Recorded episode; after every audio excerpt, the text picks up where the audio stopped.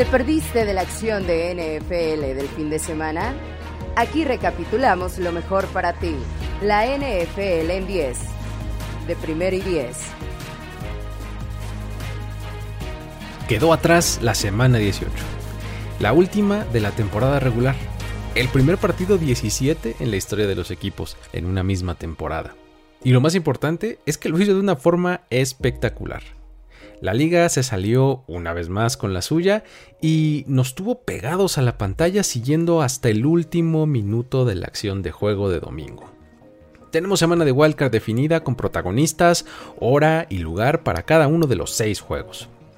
Dos duelos de la AFC serán el sábado 15, tres eh, serán el domingo 16, el faltante de la conferencia americana y dos de la NFC y uno más va a ser el lunes por la noche, el 17 de enero, para completar los duelos de la Nacional.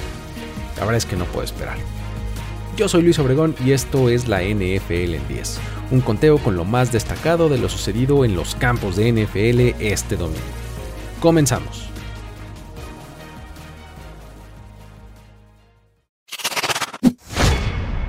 Número 10. Más equipos como los Texans, Lions y Jaguars. Esta semana fue perfecta para los que nos gusta la competitividad que caracteriza a la NFL y en general al fútbol americano. Hubo varias muestras de ello durante el día, como estos tres equipos. Era posible decir que no tenían nada por qué jugar. Y en estricto sentido, en términos de competencia en la temporada, pues, pues era cierto.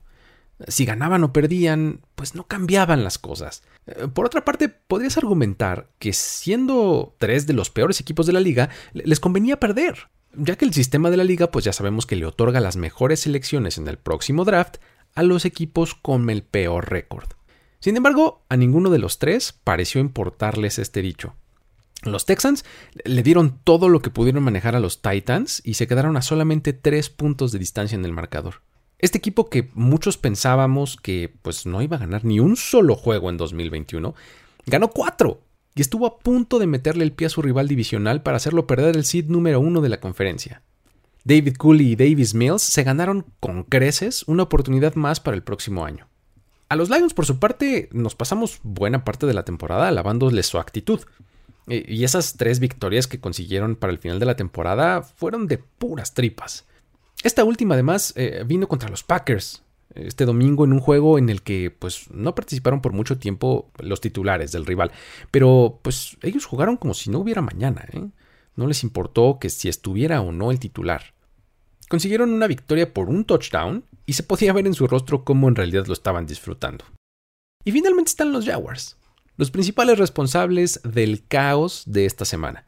Nadie daba nada por ese que nombramos el peor equipo de la liga, y, bueno, lo hicimos con justa razón. Pero este domingo salieron en realidad con mucha seguridad, una seguridad que encontraron tras hacer algunas buenas jugadas en el campo y de ahí fueron construyendo.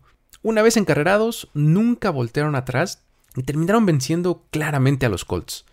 Definitivamente queremos más equipos como estos, por favor. Esta actitud es la que nos viene bien. Número 9. Los Colts se derritieron al calor del momento. No hace mucho hablábamos de cómo este equipo tenía toda la pinta de ser uno muy incómodo, uno al que no querías encontrarte en postemporada. Su fórmula de correr el balón excelentemente con Jonathan Taylor y jugar una muy buena defensiva siendo oportunistas para robarse el balón y pues todo lo que hacían también en la secundaria espantaba a muchos. El problema es que está el efecto que por semanas se ha llamado The Carson Wentz Experience. Es, un fenómeno que incluye una montaña rusa de emociones causadas por los altibajos del desempeño del coreback. O sea, eh, igualmente puede lanzar un pase increíble con todo el zip y toda la velocidad necesarios para meter el balón en una ventana apretadísima que lanzar una intercepción inexplicable. O, vamos, puede correr para ganar 6 yardas en tercer down y convertir el primero y 10, eh, de igual manera que fomblear el intercambio con el centro, por ejemplo. O sea, de esto se trata la experiencia Carson Wentz. El problema en esta ocasión fue que sus momentos malos superaron a los buenos. Entregó un par de veces el balón en un fumble y en una intercepción, y eso fue minando la seguridad de su equipo. Cada que parecía que podían hacer algo, una equivocación propia los metía más profundo en el hoyo en el que ya estaban, que además ellos mismos habían cavado. conforme pasaba el tiempo de juego la situación parecía quedarles más y más grande, al punto en el que el marcador en el último cuarto llegó a estar 26 a 3 en su contra. Toda la magia que parecían haber acumulado al paso de las semanas desapareció en las últimas dos, justo cuando más la necesitaban para asegurar su boleto a playoffs. En sus últimos dos juegos, perdieron de forma consecutiva contra los dos equipos que terminaron la temporada sin head coach, los Raiders y los Jaguars. Dos coaches interinos vencieron a Frank Reich. Hasta la próxima temporada, Colts. Número 8. Los Titans son el 1 de la AFC. Ya mencionábamos que los Texans se les indigestaron severamente y pues eso no es para nada alentador. Eh, sin embargo, este equipo se ha encargado de sumar triunfos semana tras semana. Ganaron cuatro de los últimos juegos de la temporada sin muchos fuegos artificiales, pero de forma contundente. Este es un equipo que hace el trabajo que tiene que hacer para ganar, con un coaching envidiable y que no ha contado con su mejor jugador a la ofensiva, que es Derrick Henry. Este domingo las actuaciones de sus receptores fueron bastante buenas. AJ Brown y Julio Jones se combinaron para más de 120 yardas y un par de anotaciones. Algo que habíamos esperado ver pues desde la semana 1 y tuvimos que esperar hasta la 18 para que resultara. Donta Foreman corrió otra vez de forma eficiente y Ryan Tannehill tuvo un partido de 4 touchdowns. Con la victoria aseguraron que recibirán todos los juegos que disputen en playoffs en el Nissan Stadium, ahí en Tennessee, y ahora tienen una semana de descanso para reagruparse y sanar todo lo que puedan para enfrentar al peor sembrado que salga de la ronda de Wildcard. Veremos a estos Titans recargados y con Derrick Henry de regreso en la alineación con piernas frescas para martillar defensivas.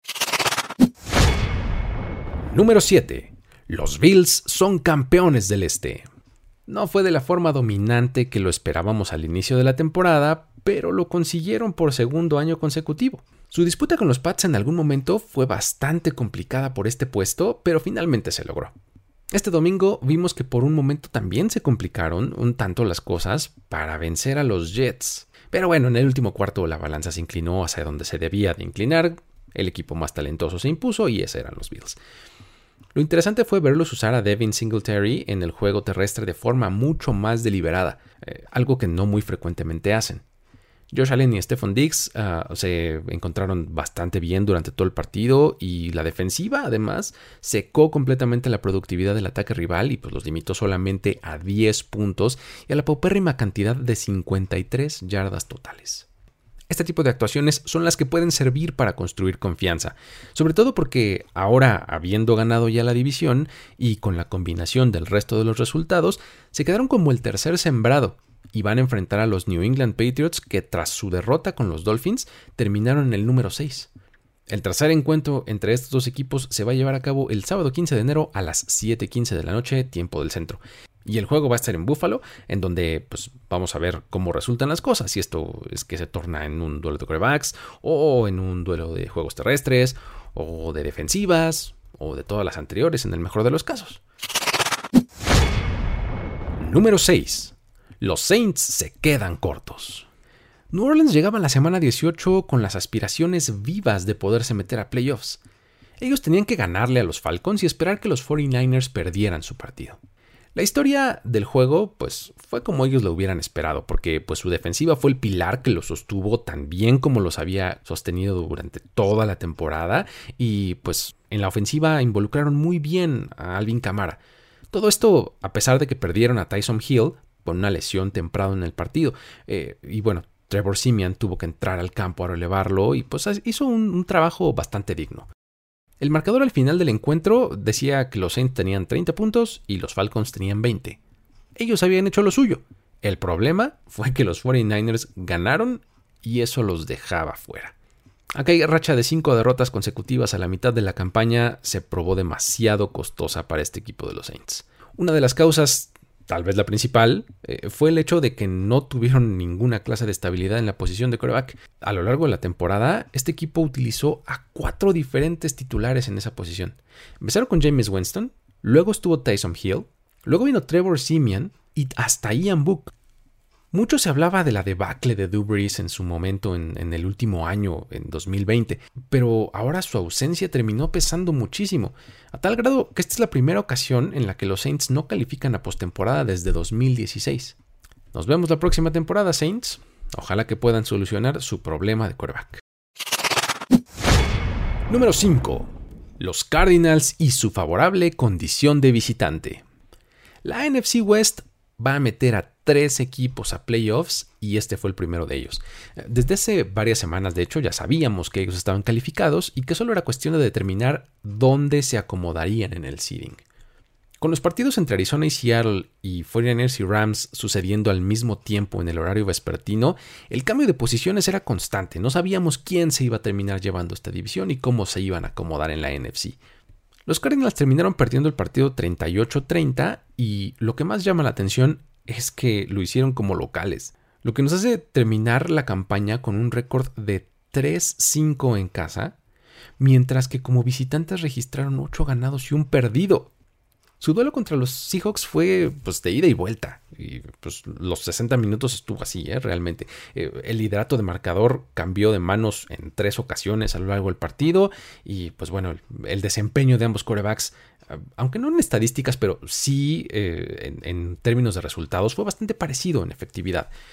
ambos administraron bien el partido, hicieron algunas jugadas interesantes. Igualmente los corredores, ¿eh? además eh, ambos equipos tuvieron un buen desempeño de sus corredores. Rashard Penny, por ejemplo, de los Seahawks sumó 190 yardas, incluyendo una escapada ahí de 62 para touchdown, mientras que James Conner eh, continúa con su efectividad para encontrar la zona de anotación. Él registró dos touchdowns, de hecho los dos touchdowns ofensivos de su equipo fueron de James Conner, uno vino por tierra y el otro por aire. Ahora, esto me hace preguntarme, ¿será que los Cardinals les vino bien el haber perdido este juego para entrar como el quinto lugar de la NFC y así ir de visita, eh, por lo menos en la primera semana de playoffs y potencialmente en el resto de las semanas que sigan vivos? Digo, lo, menciono por este récord que tienen como visitante, eh, pues tan contrastante con lo que hacen en casa. El duelo que los espera es ante los Rams, que es otro partido que verá su tercera emisión del año por ser divisional. Y pues el juego va a ser en el SoFi Stadium, lo veremos el lunes 17 de enero a las 7:15 de la noche, tiempo del centro. Y sí, el dato es que sí habrá Manningcast, entonces se va a poner bueno. Número 4. Los Rams ganan perdiendo. Sí, suena raro, pero pues, bueno, lo que ganaron fue el título divisional. Y lo que perdieron fue el partido de este domingo contra los San Francisco 49ers. Eh, o sea, por eso ganan perdiendo. Pero bueno, eh, es, fue un encuentro que estuvo por demás entretenido y terminó yéndose a tiempo extra. No vimos una gran sorpresa por parte de los Rams en este juego. ¿eh? O sea, Matthew Stafford salió en plan gunslinger, o sea, en personaje tal cual, y lanzó tres touchdowns y dos intercepciones.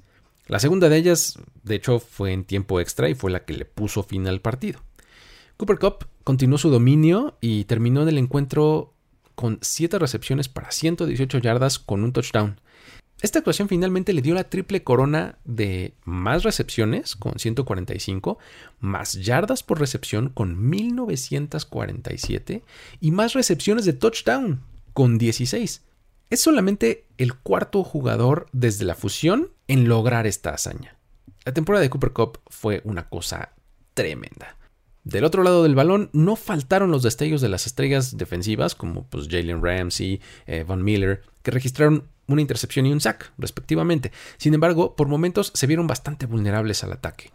Gracias a la derrota de los Cardinals, su récord de 12-5 fue el mejor de la división y le fue suficiente a los Rams para levantarse con el título de la NFC West. Número 3. Los 49ers se meten a playoffs. Del otro lado del campo, en este mismo partido, estaban los 49ers. Ellos llegaban al juego sin boleto de playoffs y buscando asegurarlo. Lo único que necesitaban era una victoria. Las cosas no comenzaron nada bien para ellos y la historia de la primera mitad fue toda en su contra. Lo único que pudieron hacer fue anotar un field goal ahí justo antes del medio tiempo, con lo que se fueron al descanso 17-3 abajo en el marcador.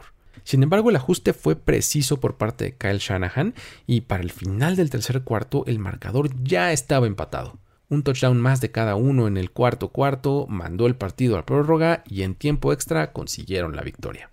Esta victoria, además, terminó con la racha invicta de Sean McVay cuando está arriba en el marcador al medio tiempo. Claro que hay que mencionar el gran mérito que jugadores como Brandon Ayuk, eh, Elijah Mitchell y Divo Samuel tuvieron a la ofensiva. Eh, claro, todos fueron bastante destacados. De hecho, también lo que hizo la defensiva, el pass rush presionando constantemente a Matthew Stafford, eh, sin duda todos lo hicieron muy bien y esta fue una victoria de equipo. Para los 49ers. Pero me gustaría destacar lo que hizo Jimmy Garoppolo, específicamente al final del partido, porque realmente fue una de las causas principales para conseguir este triunfo. Durante el juego tuvo un par de intercepciones y su efectividad estaba siendo promedio. Pero cuando el juego estaba en la línea, sacó su mejor versión. Estando abajo 24-17 con 1.56 por jugar, se vieron obligados a despejar los 49ers, eh, debido a que pues tenían una ofensiva que pues se frustró ahí terminando en su propia yarda 17. En este punto del partido, de acuerdo con Next Gen Stats, sus probabilidades de ganar el encuentro eran de 0.4%. O sea, básicamente ya habían perdido el partido con ese despeje que tuvieron que hacer. Porque pues realmente lo que necesitaban hacer para colocarse en situación de ganar era provocar un 3 y fuera de los Rams, armar un drive ofensivo que terminara en touchdown, además haciéndolo sin tiempos fuera, para solamente empatar el partido. E, y todo eso además dejando sin tiempo o evitando con una actuación defensiva que los Rams volvieran a anotar, para entonces así poder mandar el juego a tiempo extra y entonces en esa instancia ya ganarlo. Por eso sus expectativas y su probabilidad era tan pequeña. Y pues resulta que todo eso que acabo de describir fue justamente lo que hicieron. Pararon en tres jugadas a los Rams, recibieron el balón en su propia yarda 12 y en solamente cinco jugadas ya estaban en la zona de anotación rival. La clave en este drive fue un pase largo a Divo Samuel, que los llevó hasta la zona roja del otro lado del campo, y así pues dejaron solamente 26 segundos en el reloj. Ahora, todavía los Rams intentaron con ese tiempo avanzar para ponerse en situación de patear un gol de campo, pero la defensiva consiguió un sack. Y pues ahí fue donde el tiempo regular se terminó y el partido se terminó yendo a tiempo extra. Ahora, ya estando ahí, los 49 recibieron el balón primero y pues una vez más armaron un drive maestro de 12 jugadas, 69 yardas y que consumió más de 7 minutos en el reloj. Así llegaron pues dentro de la yarda 10 de su rival y ahí fue donde entró Robbie Gold, pateó el field goal y pues así se fueron al frente en el marcador. Los Rams todavía tenían la oportunidad de extender el partido anotando para terminar el, juego y fue cuando su defensiva interceptó a Matthew Stafford para sellar la victoria. La calma bajo presión y los pases precisos de Garópolo fueron la diferencia en esos dos drives, en el final del tiempo regular y en el único que tuvieron en el tiempo extra. Realmente lo hizo muy muy bien Jimmy Garoppolo. Esta victoria les dio su pase a playoffs colocándolos como el número 6 en la NFC, eh, lo que los enfrenta de visita contra los Dallas Cowboys en uno de los partidos que pinta para ser de los más esperados para el próximo fin de semana. El juego va a ser en el ATT Stadium el domingo 16 de enero a las 3.30 de la tarde, tiempo del centro, y será transmitido de forma simultánea eh, con tres excelentes opciones, ¿eh? porque va a estar por CBS con la narración de Jim Nance y los comentarios de Tony Romo. Además lo van a poder ver por Amazon Prime Video y también va a pasar por Nickelodeon. Lo cual implica que veremos lluvia de slime, eh, animaciones increíbles ahí sobrepuestas en las repeticiones y todo esto que hemos visto desde la temporada pasada, ahora por segundo año consecutivo. Número 2. El milagro de los Steelers. Dicen que el que mucho se despide, pocas ganas tiene de irse. Y eso aplica tanto para Pittsburgh como para Ben Roethlisberger. Cuando pensábamos que ya habíamos visto lo último, pues, pues resulta que no.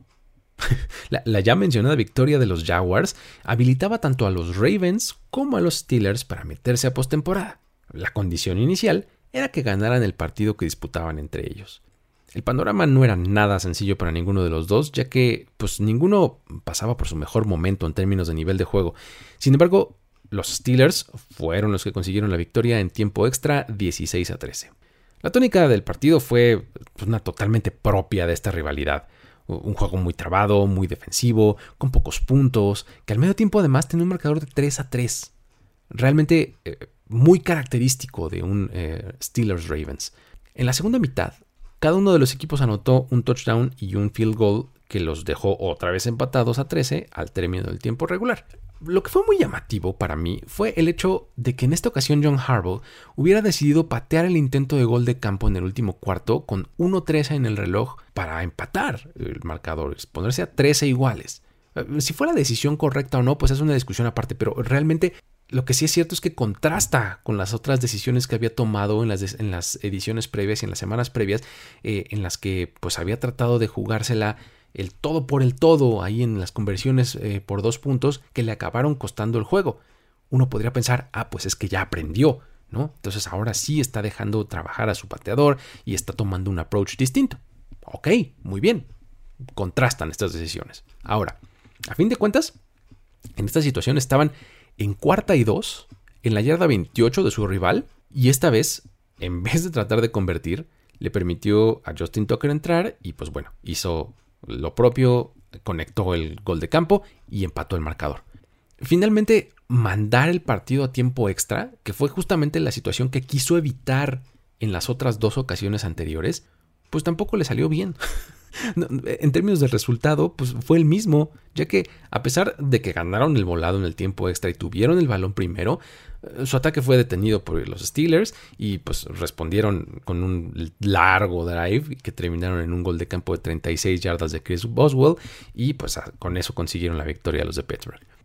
Hay que destacar que en el proceso, obviamente, TJ Watt empató el récord de mayor número de sacks en una sola temporada con 22.5 lo cual ahora le da el empate con Michael Strahan. El asunto es que la victoria de los Steelers combinada con la derrota de los Colts no era suficiente para meterse a playoffs. Necesitaban algo que pues parecía una obviedad en ese momento, que el partido de domingo por la noche tuviera un ganador. Así es. O sea, sin importar quién fuera, con que el juego no terminara en empate, ellos estarían dentro. Cosa fácil. ¿O no? Número 1. La frase dice, Just win, baby. Probablemente es el dicho más conocido del legendario Al Davis, eh, pero es, importante recordarlo porque pues hay que distinguir que no dice Just get into the playoffs, baby, ni tampoco dice mucho menos algo así como Just tie, baby. O sea, no, dice Just win. El asunto por el cual la palabra empate se mencionó, se escuchó, se escribió, se leyó eh, y todo lo demás muchas más veces en un solo día que en el resto de mi vida, eh, fue porque con ese resultado de empate, tanto los Chargers como los Raiders calificaban a playoffs y los Steelers quedaban fuera. Esa fue la razón por la que al juego se le refirió de formas tan eh, peculiares, por decirlo menos, como el Kneel Down Bowl, el First Down Punt Bowl, el Quarterback Sneak Bowl, entre otras ridiculeces por el estilo, ¿no? pero bueno, eh, al final de cuentas, e, este partido, por supuesto que ninguno de los dos equipos tenía eso como una prioridad. Ambos querían ganar y controlar su propio destino. El partido fue entretenidísimo. Terminó yéndose también a tiempo extra. Parecía que cada que un equipo anotaba, el otro respondía manteniendo la posibilidad del empate completamente viva. Fue hasta el tercer cuarto y a principios del cuarto cuando los Raiders se despegaron 29-14 en el marcador, una diferencia que además era de 15 puntos, un número que pues es poco común de emparejar. Sin embargo, pues los Chargers respondieron de la manera más sencilla para hacerlo. Un touchdown con conversión de dos puntos y luego una anotación con punto extra. O sea, 8 más 7, 15. Y pues al juego, al final de tiempo regular, estaba empatado. Válgame Dios. El internet estaba lleno en ese momento de voces gritando por el empate. Todo el mundo eh, prefería premiar a estos dos equipos que estaban dando un tremendo espectáculo en el último partido de la temporada regular con un boleto a postemporada que por una versión diluida de los Steelers. Y por un momento parecía que así iba a ser. Ya que eh, pues, cada equipo tuvo una serie ofensiva eh, que terminó en un gol de campo ya en tiempo extra, y los Raiders en su segunda posesión con 4.30 por jugar, armaron una serie ofensiva que los llevó hasta la yarda 46 de su rival. Y con 1.20 en el reloj más o menos, eh, parecía que lo que pretendían era acabarse el tiempo sin hacer mucho más. Sin embargo, Josh Jacobs encontró por ahí un espacio y se escapó 7 yardas. Y después de eso, como que en el campo todos estaban mirando unos a otros, así como preguntándose, oigan, ¿en realidad vamos a hacer esto? Eh, ¿De verdad? ¿Vamos a empatar a propósito? Y fue entonces cuando Brandon Staley pidió un tiempo fuera con 38 segundos por jugar y ahí quedó claro que él no iba a cooperar con esta idea. Los Raiders corrieron una jugada más y pues Josh Jacobs encontró un espacio para avanzar otras 10 yardas y pues pidieron ahí un tiempo fuera a los Raiders y Daniel Carson, su pateador, anotó un field goal de 47 yardas que finalmente le dio la victoria a los Raiders. Con esto, los Chargers quedaron eliminados, los Steelers quedaron dentro y los Raiders no solo se metieron a postemporada, sino que lo hicieron con el número 5 de la AFC. Rich Bishata, coach interino, rescató la temporada y los calificó como el quinto lugar de la conferencia.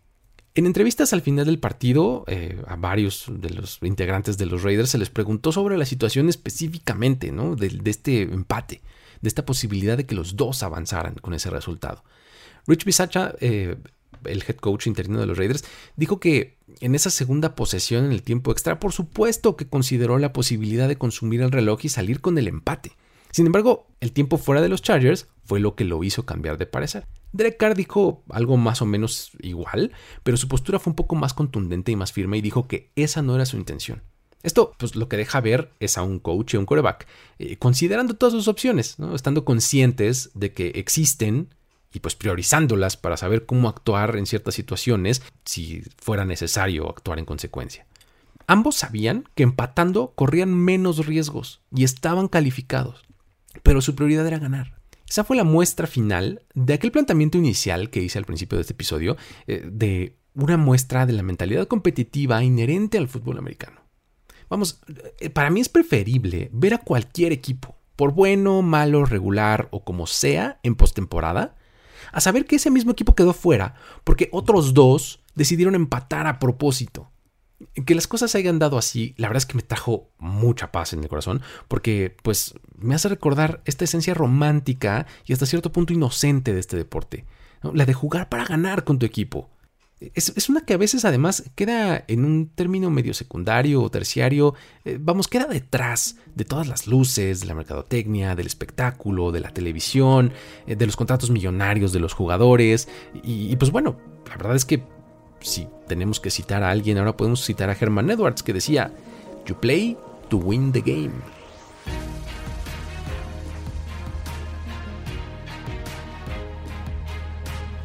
Con todo esto, queda resumido lo mejor de la acción de la semana 18 de la NFL.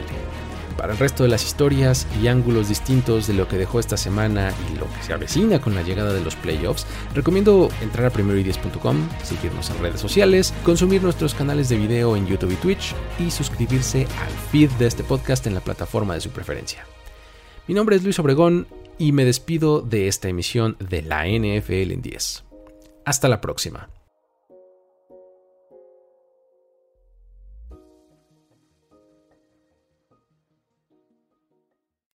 With the Lucky Land slots, you can get lucky just about anywhere. This is your captain speaking. Uh, we've got clear runway and the weather's fine, but we're just going to circle up here a while and uh, get lucky. No, no, nothing like that. It's just these cash prizes add up quick. So I suggest you sit back, keep your tray table upright, and start getting lucky. Play for free at LuckyLandSlots.com. Are you feeling lucky? No purchase necessary. Void where prohibited by law. 18 plus terms and conditions apply. See website for details.